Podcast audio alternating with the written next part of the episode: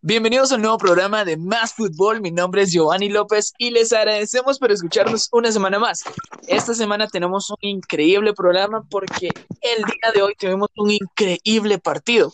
Uh, uno de los clásicos de uh, uno de los clásicos de Italia que para mí se marcó como un clásico italiano cuando los vi en la final de la de la Champions. Si no estoy mal, fue la verdad no me recuerdo, 2003, 2004, si no estoy mal, que fue Milan Juve.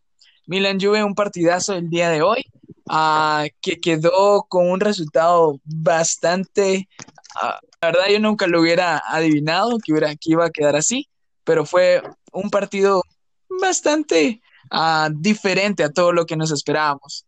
¿Cómo viste el partido de hoy, Bernie? ¿Cómo viste este partidazo? Eh, sí, Bienvenido, ¿qué tal, Joan?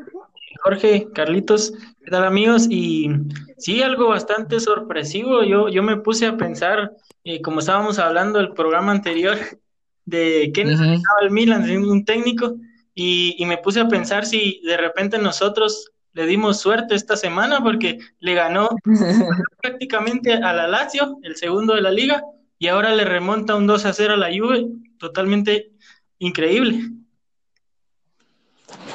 Sí, y, una, y una Juve que va, que iba, que va, va de líder y una Juventus que esta, en este regreso, yo la verdad la Juventus la vi en este regreso un poco uh, lenta, uh, creo que no tiene el, mismo, el mismo empujón que tenía antes y creo que le ha costado ahorita después de este parón. ¿Cómo viste este, este partido, uh, Carlitos? ¿Cómo viste este partido de la Juve de, del Milan? Bueno, yo, yo, yo realmente vi un partido eh, típico italiano, la Juventus atacando, el Milan contrarrestando, contragolpeando. Vi a un Milan como un Arsenal, así te lo digo, vi a un Milan como un Arsenal. Ahorita en la Premier League el Arsenal está arrasando, está tratando de regresar a las posiciones mayores y hoy vi a un Milan tratando de regresar a esas posiciones porque el Milan quiere ganar, Zlatan les dio un poco de ánimo y pues el regreso de Zlatan también hizo estragos porque metió un gol de penal y dio ánimos con Ante Rebic, un fichajazo del Milan, porque para mí Ante Rebic ha sido el mejor fichaje del Milan en los últimos tal vez hasta cinco años, te podría decir. Ante Rebic es un jugador que quiere, un jugador que va, un jugador croata, que es muy bueno, hábil, y hoy también lo demostró que en este Milan, pues Rebic es prácticamente junto a Zlatan el líder y quieren ganar o quieren regresar a los eh, puestos de Champions o de Europa League. Y realmente la Juventus eh, les hizo falta mucho Dybala, porque Dybala venía goleando, venía haciendo goles, venía demostrando la calidad que es. Dybala es un jugadorazo y prácticamente sin Dybala Cristiano tampoco luce mucho. Entonces para mí fue un partido totalmente diferente a los que veníamos viendo antes de la Juventus y la, el Milan quiere regresar a los puestos de Champions y a los puestos de, de Europa League, que está muy cerca también. Y para mí, este partido fue un partido clave en lo que viene de temporada. Sí, sí, yo creo que eh, Cristiano, a pesar, marcó un muy buen gol, la verdad, también marcó Rabiot, fueron, la verdad, esos dos fueron muy buenos goles, los del Milan también fueron muy buenos, pero ¿cómo has visto el regreso de esta, de esta Juventus? ¿Cómo viste el partido hoy? Y, pero en sí el regreso de la Juventus, tiene asegurada la, la, liga, la, la, Serie A, a Jorge. Eh, ¿Qué tal chicos? Buenas noches, buenos días, buenas tardes desde donde nos estén sintonizando, espacio, hora, tiempo y lugar. Eh, sí, veo poco probable que la Juventus pierda la liga. Y luego cuando ven los equipos que aún le quedan, si bien es cierto a la Juventus le quedan siete partidos y a equipos como Inter, Atalanta le quedan eh, ocho, eh, veo poco probable que la Juventus pierda, pero el partido de hoy para mí me resume eh, lo que es la temporada del Milán, lo que ha venido haciendo el Milán hace, desde que llegó Pioli.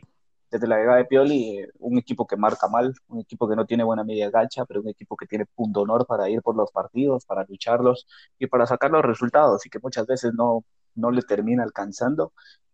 ya lo demostró Gattuso en su etapa, el punto honor no gana los partidos, hay que tener calidad, hay que tener buen toque y creo que Pioli está tratando de dar lo mejor con los jugadores que tiene, pero es el resumen de un Milan que sí deja mucho que desear, la verdad.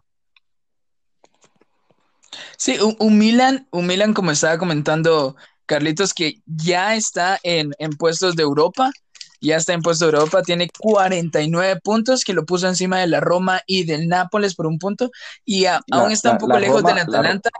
La, Roma, claro, la Roma juega su partido mañana, lo juega con Parma y posteriormente con Brescia, son equipos de la parte baja de la tabla. El Napoli también eh, tiene partido pendiente mañana y hay que recordar que el domingo eh, la, este mismo Milan se va a enfrentar eh, en San Paolo al Napoli. Así que eso va a ser fundamental en las aspiraciones del Milan si quiere conseguir Europa, porque hoy por hoy se puso en la posición número 5, a la espera, claro, de lo que haga mañana la Loa y de lo que haga el Napoli. Sí, sí, si el, si el Milan gana, si el Milan le gana al Nápoles, creo que al Nápoles creo que ahí aseguraría eh, una posición, pues, una posición de, Europa League o al menos el repechaje, que también tendría esa oportunidad. Ah, ¿Cómo miras a, futuro? Hay que recordar que el, que el Milan viene a ganarle a la Lazio 3-0 y también a la Roma 2-1, entonces está ahí, está ahí. En, juegos directos les, les, ha estado ganando. ¿Cómo miras, cómo, cómo miras ese futuro de la, del Milan? ¿Cómo miras el futuro del Milan el próximo año, Ernie?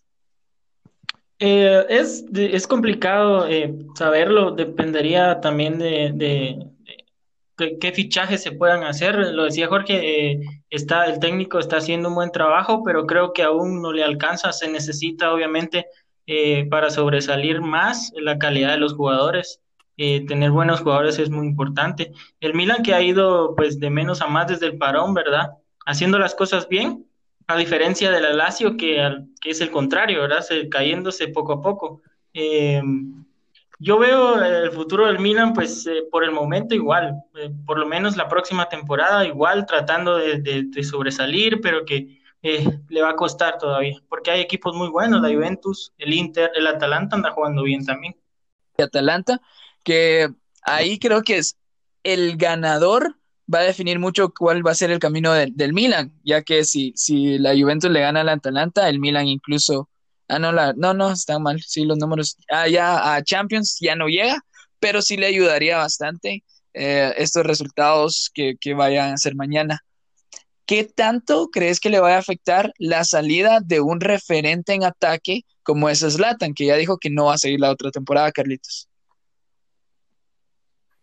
Bueno, yo creo que, que este Milan está resurgiendo y para mí no es un equipo de, media tabla, ni mucho menos, es un equipo que quiere volver a las posiciones de Champions. Realmente en, en Italia hay grandes equipos como la Lazio, el Inter, Atalanta, Roma, Napoli. Hay muchos equipos que podríamos mencionar que son muy buenos, pero el Milan, el Milan con, como te dije, con Ante Rebic ha dado un cambio total.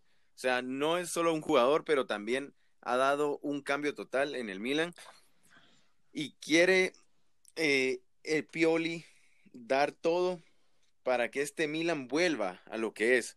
Y Pioli no es un técnico que, merezca eh, irrespeto, ni mucho menos. Pioli es un gran técnico, aunque muchos hayan dicho que por qué se fue Gatuso y no sé qué.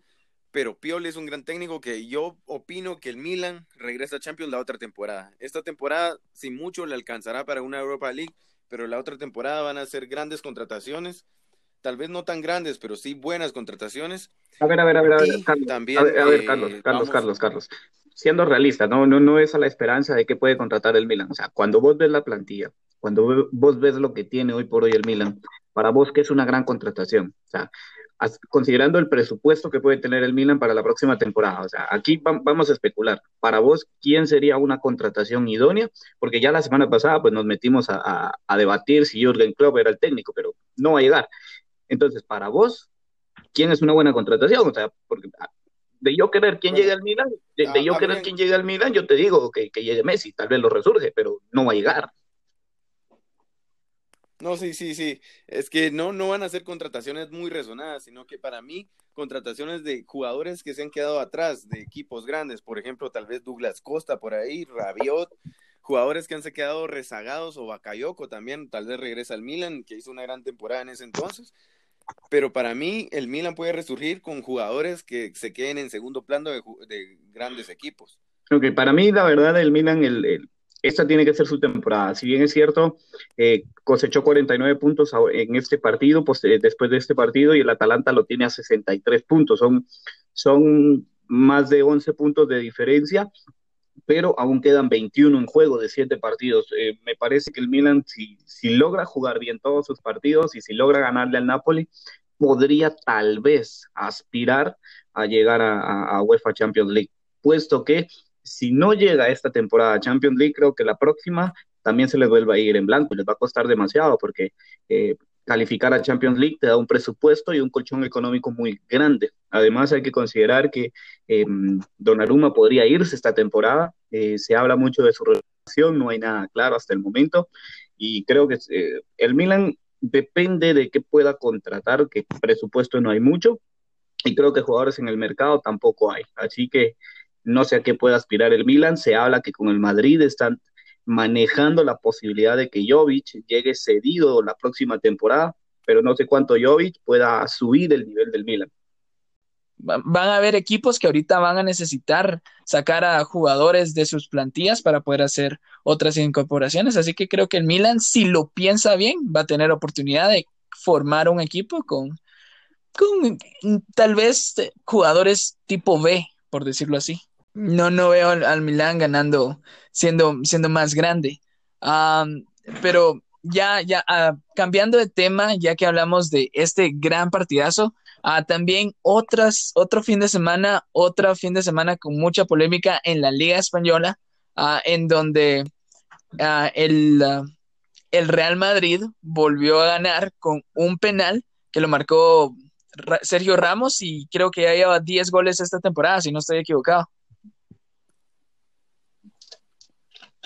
Eh, sí, sí, para mí el Real Madrid volvió a ganar eh, como lo ha hecho últimamente, con penales. Y para mí un equipo como el Real Madrid no debería ganar así. El Real Madrid debería ganar con goles, goleando y por supuesto con, con, con, grandes jugadas. O sea, deberíamos estar hablando de los golazos que mete el Madrid, no de los penales que le dan al Madrid.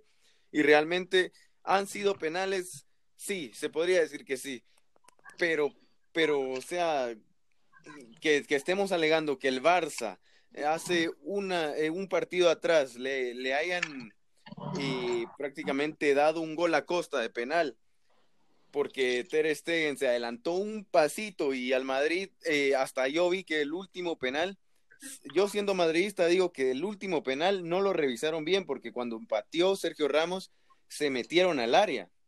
Entonces podríamos ser aquí objetivos o subjetivos, pero para mí objetivamente el Madrid también no ha ganado como es el Madrid. El Madrid ha ganado por penales, como, como lo decís, el Madrid ha ganado poco a poco con penales. Y a mí no me parece que eso es lo justo. O sea, se pueden debatir. El Madrid, si gana, no es debatiendo. Sí, creo que el Madrid tendría que ganar en, el campo y ganar sin duda alguna con, con, golazos, pero creo que el nivel de, o sea, de en sí la mayoría de equipos después del parón es muy bajo, o sea, no solo el Madrid, el Barcelona está, está mal, él tuvo un muy buen partido contra el Villarreal, pero también el nivel del Barcelona está, la verdad que es, que es bajo, el, el fútbol que estamos viendo ahorita, a excepción del Bayern, que parece que el Bayern nunca le afecta nada, el fútbol que miramos en la pantalla es, es un nivel bajo. ¿Vos cómo has visto el nivel del, del Madrid en este regreso, a Bernie? Eh, sí, bueno, eh, el Madrid lo que tiene, eh, quizás estemos hablando de, los penales y, de toda la polémica, pero al final la diferencia entre el Madrid, el Barcelona y lo que va a, a, pues, a hacer que gane la liga, probablemente, muy probablemente, es que el Madrid es un equipo sólido y que es muy complicado anotarle. Entonces, esa es la diferencia. El Barcelona eh, no, no, no, ha hecho las cosas demasiado bien como para eh, decir que es injusto que el Madrid las vaya a ganar por penales, que, realmente han sido penales. Eh, de hecho, se habla mucho del VAR, de, de, la polémica y todo, pero si no existiera el VAR, eh, también el Madrid llevaría exactamente la misma ventaja sobre el Barcelona, tendría los mismos puntos. Entonces, eh, se habla mucho de la polémica porque son los equipos grandes, los equipos populares, pero al final, eh, ya lo decía Simeón, el Bar lo que intenta ser justo y, y pues eh, te perjudica a todos, se beneficia a todos. Sí, lo que pasa es que aparece una, una tendencia y la lo malo y por el cual se mira tanta controversia es la que son partidos seguidos. Son, si hubiesen sido en partidos más rezagados donde el Madrid gana por penal y donde no hubieran tantas jugadas polémicas, ah, se, entendería eso, pero eso, el hecho de que son partidos tan seguidos, está afectando la imagen del Real Madrid. Pero, como, como les digo yo, o sea, el Madrid no está jugando bien, ha tenido buenas segundas mitades, ah, cuando ponen, pues, ah, cuando está Hazard, Hazard ha hecho muy, buen, muy buenos partidos ahí, Vinicio siempre intenta, pero el Madrid no tiene un nivel tan grande, pero el, el, equipo que le sigue, que es el Barcelona, tampoco tiene un muy buen nivel. Tuvo un buen partido contra el Villarreal, pero no es, uno, no es un equipo demoledor. Ah, ¿Vos cómo has visto a, este Barcelona, a Seco, en este Barcelona contra el Villarreal? ¿Cómo lo viste? Ok, primero, primero que nada, escuchar que todo el mundo está diciendo el Barcelona hizo un buen partido, el Barcelona eh, ganó muy bien, el Barcelona jugó también. Em, el caso es que eh, todos están alabando al Barcelona, pero nadie se ha dado cuenta que el Villarreal, el equipo que había vuelto de la mejor manera después del parón, le salió todo lo que le podía salir mal, le salió mal. O sea, las líneas de pase estaban completamente separadas, porque los dos centrales, Rochina y, el, y el volante central, tenían más de 45 metros de distancia entre uno y el otro. O sea, había un vacío enorme, podrías aterrizar ahí, no sé, el avión de Cristiano Ronaldo si te gusta. Eh, todo lo que el Villarreal pudo hacer mal, lo hizo. Santi Cazorla estuvo completamente aislado. O sea, al Villarreal por ahí se le va todo el partido. Y sí, quizás el Barcelona tuvo la efectividad y la pegada, pero eh, Tampoco fue un partido. ¿Qué es lo que necesitas en un partido? Necesitas efectividad. El Villarreal pudo haber hecho todo mal y si el Barcelona no. hubiera metido los cuatro, no hubiera ganado. Correcto, entonces, sí, perfecto. El Barcelona tiene la efectividad, misma efectividad que está teniendo el Real Madrid. Ahora bien, me llama la atención como, como con el Barcelona venís y decís que está teniendo efectividad, pero con el Real Madrid estás diciendo que está ganando con polémica, que no está funcionando. Eh, primero que nada, eh, lo que ya dijo Bernie, o sea, el Madrid se ha convertido en en un equipo infranqueable. Eh, lleva cinco porterías a cero y para ver a un Madrid con cinco porterías a cero tendríamos que trasladarnos al, Real Madrid del año 2003-2004. O sea, no tenía cinco porterías a cero desde hace más de 15 años. Esa es una. La otra es Sergio Ramos, ya ahí la 20 penales convertidos de manera continua. El, récord lo tiene Cristiano con 28. Em, esta temporada ya son 10 el último defensa en conseguirlo fue Amavisca, pero bueno, eh, eso no es lo importante. O sea, el caso es el Madrid está ganando y está consiguiéndolo de la manera que sea. Los penales están siendo y son inexpugnables. O sea, incluso hoy eh, sale Ricardo y sale Carvalho, Ricardo Carvalho, eh, árbitro de la liga, argumentando con, con extractos del reglamento específico dando a conocer por qué los penales del Real Madrid fueron y por qué no se ha podido marcar la acción de, del pisotón que Sergio Ramos le da, por ejemplo, a, Raúl García. Partido donde ni siquiera el mismo Raúl García reclama por el penal. Entonces, a lo que voy es, me parece un tanto injusto cómo se inclina la balanza, porque vos, Giovanni, decís, el Barcelona está teniendo la efectividad y estás acusando a un Madrid que no, está teniendo eh, la vistosidad. Eh, si bien es cierto, o si analizas porque puedes analizarlo en datos de Opta, en datos de StatSons, puedes entrar y ver que el Madrid en los partidos que juega vive más del 37 y hasta el 43% metido en el área del rival. O sea, pero, pero aún está. Sí, puede, tener, puede tener en área de rival. Sí, pero ¿de qué te sirve tener eso si los únicos goles que haces los convertís de penal? Es, me estás hablando de que la posición es lo que importa, no importa cuánto tiempo estés en la... No, posesión no, posesión no, o sea, vivir en el área del rival, o sea, presionando muy Pero arriba. si no los metes... Yendo, ¿Mm? O sea, en el si fútbol no los goles. Como sea. Maradona metió uno con la mano en el 86 y todo el mundo habla que Argentina fue campeón. O sea, aquí la cosa es meterlos. No sí, es sí, claramente, la cosa es pero yo a lo que yo al Madrid, pero Madrid. ahora algo que te voy a decir, o sea, el Madrid llegó a jugar un partido, o sea, analizar todos los partidos que, que, vienen en liga. no vas a encontrar otro partido que se juegue a las 2 de la tarde. Una. Dos, se juega en San Mamés con el calor terrible y posteriormente se juega y el Madrid tenía 42 horas de descanso. O sea, ningún otro equipo, si vos lo analizás, va a tener tan, tan pocas horas de descanso porque ni siquiera cumple las 60 horas que, establece el reglamento de jugadores. O sea, le hicieron una encerrona al Real Madrid y va, y creo que lo logra salir de buena manera. O sea, yo no, no, acusaría de paupérrimo o de pobre el nivel del Madrid, si consideras todas las atenuantes que vienen, como pocas horas de descanso, viaje largo, eh, perdés a Rafa Barán, eh, no tenés a Nacho, no tenés a Hazard, no tenés, tenés que echar mano de lo que puedas. Sí, claro, pero mira, yo lo que digo es, no me, está jugando bien el Madrid, o sea, es vos eh, en 100, de 100%, ¿cuánto le das de que está jugando bien el Madrid? De 100%. Mira, cuando yo veo a Madrid que no recibe goles en la portería, para mí eso ya es un 50%. Ahora bien, si marca, ya tiene un 75% y si tiene posesión de juego, mi nota para el Madrid sería un 85%, o sea, un 8.5 de calidad de juego. O sea, el 8.5. El, el Madrid que estamos viendo de regreso del parón es un 8.5. Mucho mejor que lo que se fue antes del parón. Sí, eso es también, sí, pero yo lo que digo es, este Madrid no está, o sea, el Madrid es historia, el Madrid debería estar ganando por goleadas porque es, es el Real Madrid, es un equipo que nos tiene claro, Giovanni, acostumbrado a eso, es lo que decía Carlos. Claro, pero, pero, pero, o sea, no tendría que caer a los penales. Yo estoy hablando que el Madrid ni el Barça está jugando bien. Debes considerar las atenuantes del fútbol y que estás jugando cada tres días, no te da tiempo de preparar un partido y, te da chance, por ejemplo, como al Cholo Simeone, que agarra a Marcos Llorente, que era un que era un volante de contención y lo puedes meter de delantero porque ningún equipo en su medianía de vida se lo va a imaginar.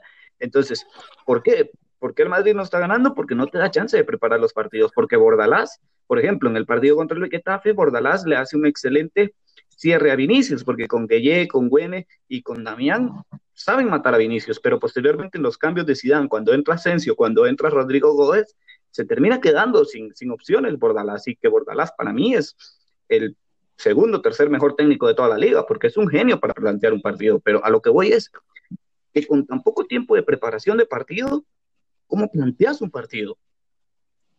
Sí, yo te entiendo, pero mira, yo a lo, que, a lo que yo quiero llegar es de que el Madrid, para quitarse todas estas polémicas, el Madrid tendría que haber metido tres goles y uno de penal y ahí nadie hubiera hecho nada. El Barça está jugando igual, está jugando mal, como, había, como dijo Bernie, o sea, tampoco es como que, ah, sí, es injusto porque el Barça está jugando mal. Tuvo un partido en donde ahora parece que el Barcelona está jugando bien porque ganó 4-1, pero no lo está haciendo. El Madrid tampoco está jugando bien yo creo, yo creo, Giovanni, que a, los equipos grandes, sí, tener razón, se les debe pedir eh, que anoten goles, eh, goleadas o como sea, pero eh, es difícil prescindir ahora de, un jugador que te metía 40, 50 goles por temporada como Cristiano, las lesiones de Hazard, Vinicius que no, no tiene quizá la suerte de, de, ser, de poder anotar tanto, entonces, pero al final también como el ataque, a un equipo grande se le debe pedir eh, defender bien, y eso es lo que hace muy bien el Madrid. Tanto la línea defensiva como Courtois están bastante bien y, lo hacen como equipo, corriendo bastante y, tácticamente, porque si cambias a Barán, que era quizá el mejor central que venía de la liga, y pones a Militao, pasa lo mismo. Es, es casi, es muy difícil anotarle al Real Madrid. Claro, y, y el mismo Militao que tiene dos jugadores con, que tiene dos mano a mano con Iñaki Williams, que es uno de los más veloces de la liga y que, que sale avante, o sea, que sale bien, no, no, no, no, termina llevando. Incluso la velocidad de Iñaki Williams llegó a ser hasta de 42 kilómetros por hora en ese partido. O sea, lo que ¿Pasa lo mismo? Sí, no puedes solo jugar bonito, también debes tener una solidez defensiva y creo que el Madrid está consiguiendo tener buenos efectos de partido en todas las zonas del campo. Tal vez por eso pasa lo, yo, lo, yo, lo, que miro es un, un Real Madrid muy como lo decía Bernie, sólido, pero es por esa concentración. desde que el Barcelona empató con el Sevilla, el Madrid se propuso ganar y ganar como Zidane quiere, con solidez y con concentración, porque si el Madrid se desconcentra, va a volver a hacer el mismo lío en defensa. Entonces el Madrid ahorita está jugando poco a poco, pero ganando. Tres partidos lo demuestran 1-0 los últimos tres partidos. Entonces para mí el Real Madrid está jugando concentrado y sabe que tiene la liga a ti. El Madrid va a seguir jugando así y va a seguir ganando, porque así es el Real Madrid. Sí, y, no, y, no, eso sí le doy, eso sí se lo doy al Madrid ahora. Algo que tenía antes era una desconcentración total en, ah, en defensa que a veces ni uno iba por, por, empezaba el segundo tiempo, ya le habían echado gol. Ah, y creo que sí, eso tiene muy, muy, muy bueno. Creo que eso estoy de acuerdo con ustedes. No me había puesto a pensar de que el Madrid defensivamente ahorita está, está ganando la liga con su defensa. Al final, creo que el MVP de la, de la liga del, del Madrid va a terminar siendo Sergio Ramos. Sí, y pasa, por ejemplo, eh, eh, eso de la, de la disciplina, eh, digamos, como equipo y, estar comprometidos pues, a defender todos, a tratar de atacar todos, es lo que le da la solidez. Y pasa, por ejemplo, si cambias a Mendy por Marcelo, Marcelo que no ha estado tan mal de, desde que regresó como estaba antes. Entonces, lo que dice Carlitos, después de ver que el Barcelona venía tropezando mucho, esa motivación pues hizo que el equipo se comprometiera más y al final es complicado anotarle porque se juega bien. Y, no solo eso, sino que a la hora de anotar eh, un gol, por ejemplo, sabe, sabe sufrir y sabe manejar muy bien la ventaja. Sí, que, un Madrid que tiene, tiene que sufrir. Ah, antes, antes de que nos vayamos, eh, les voy a dar a cada uno 30 segundos para que me den sus últimos, uh, sus últimas opiniones acerca de este tema, para que nos podamos ir en paz todos. Así que uh, comencemos un minuto. Jorge, contame okay, tus últimas opiniones acerca de la Liga Española y cómo está el Madrid el Barça. Ok, yo voy a hablar acerca de todo el humo que se está levantando alrededor del bar, porque me parece que la empresa Hawkeye está haciendo un, un muy buen, un, un, muy buen marcaje y está haciendo buenos lineamientos del bar, está tratando de llegar a donde puede. Javier Tebas me parece que está tratando de manipular muchas de las situaciones porque simplemente quieren quedarse con la empresa Hawkeye y tener ellos eh, todo lo que pueden ser las repeticiones de las ligas para poder administrar ellos el bar. Eh, ¿Puedes comentar qué para que los que no estén enterados sepan? ¿De qué, perdón, Johnny? Lo que comentó Tebas, para que los que no saben. Tebas, eh, Tebas en rueda de prensa en, en, la cadena SER de COPE salió hace dos días eh, argumentando que el VAR ha beneficiado única y exclusivamente a un equipo. En ningún momento dice dice a quién, no nombra a nadie, pero eh, evidentemente se, nota que es un ataque dirigido al Real Madrid. Esta no es una defensa al Real Madrid, simplemente es, es una defensa al VAR, porque considero que después del parón, cuando la empresa Hawkeye toma, eh, toma en, sus manos la función del VAR, el VAR ha cumplido con muy buenas expectativas. Si ya no tenés en cancha o ya no tenés manipulando a, a muchos árbitros, que tenían malas actuaciones. Por ejemplo, el árbitro pelirrojo que le marca los dos, penales, los dos penales al Barcelona, que posteriormente hace que se repiten en el partido contra el Atlético de Madrid, me parece que tuvo muy buen criterio. Como muy buen criterio tuvo también el Velasco Carvalho, quien marca un penal entre el partido de Ibar Leganés y que también lo hace a través del VAR. O sea, a mí me parece que el VAR está teniendo una muy buena injerencia a través de la empresa Hokai y hay que considerar algo. Muy bien, gracias, gracias, gracias, gracias, gracias, Eco. Ah, vamos a ver, a Bernie, Bernie, un minuto, tus últimos comentarios acerca de esto. Eh, eh, de, mis últimas opiniones, eh, digamos, en cuanto al VAR, yo personalmente sigo sin, sin, sin, que me guste el VAR, a mí nunca, nunca me gustó esa propuesta, es cierto, es tecnología que puede ayudar al fútbol, a la justicia, pero quiera que no, la polémica siempre existe porque está manejado por, por seres humanos. Y quizá ahora teniendo esta tecnología y, sabiendo que se pueden revisar mejor las jugadas, eh, la polémica es incluso más, más grande a como era con el error humano, porque antes decía, se decía, bueno, el árbitro quizá no lo vio o, qué sé yo, pero ahora teniendo las repeticiones eh, se puede hablar mucho más de eso. Y quizá eso es lo que da mm, la polémica se haga más grande. Gracias, gracias, Bernie. Y Carlitos, tus últimos comentarios acerca de toda esta polémica en la Liga Española, el Barcelona, el Real Madrid. Tus últimos, un minuto, dale. Bueno, yo lo que miro es una, de, una debacle total del Barcelona desde que empezó el, el fútbol después del parón. Y no solo futbolísticamente, sino desde la directiva y, y económicamente se veía venir un Barcelona mal y por eso te puedo decir que también el Barcelona se ha venido mal contra los árbitros, porque quiera que no hemos visto más de algo que haga, sospechoso. Y eso es porque el Barcelona se está quedando sin dinero y también sin ayudas. Quiera, no, no, es, no es por especular, puede ser que sí, puede ser que no. Pero el Barcelona, después de que no, no hay dinero, no hay árbitros a favor. Entonces, para mí, ha venido a ser lo futbolístico, lo económico, la directiva y pues todo. El Barcelona se ha venido abajo, es un gran equipo, no tiene plantilla, no tiene nada. Y aparte el Real Madrid que se ha concentrado, como ya lo dije, el Real Madrid quiere esta liga, el Real Madrid quiere ganar un título, quiere levantar algo. Entonces, eso es lo que está motivando al Madrid. Solo Champions, ahora toca liga. Muchas gracias, Carlitos. Ah, así que esto ha sido todo ah, para este programa de Más Fútbol podcast. Se los agradecemos. La otra semana vamos a tener un, programazo con toda, toda la polémica, como siempre. Ah, un saludo hasta donde nos estén escuchando. Mi nombre es Giovanni López desde Guatemala. Nos vemos.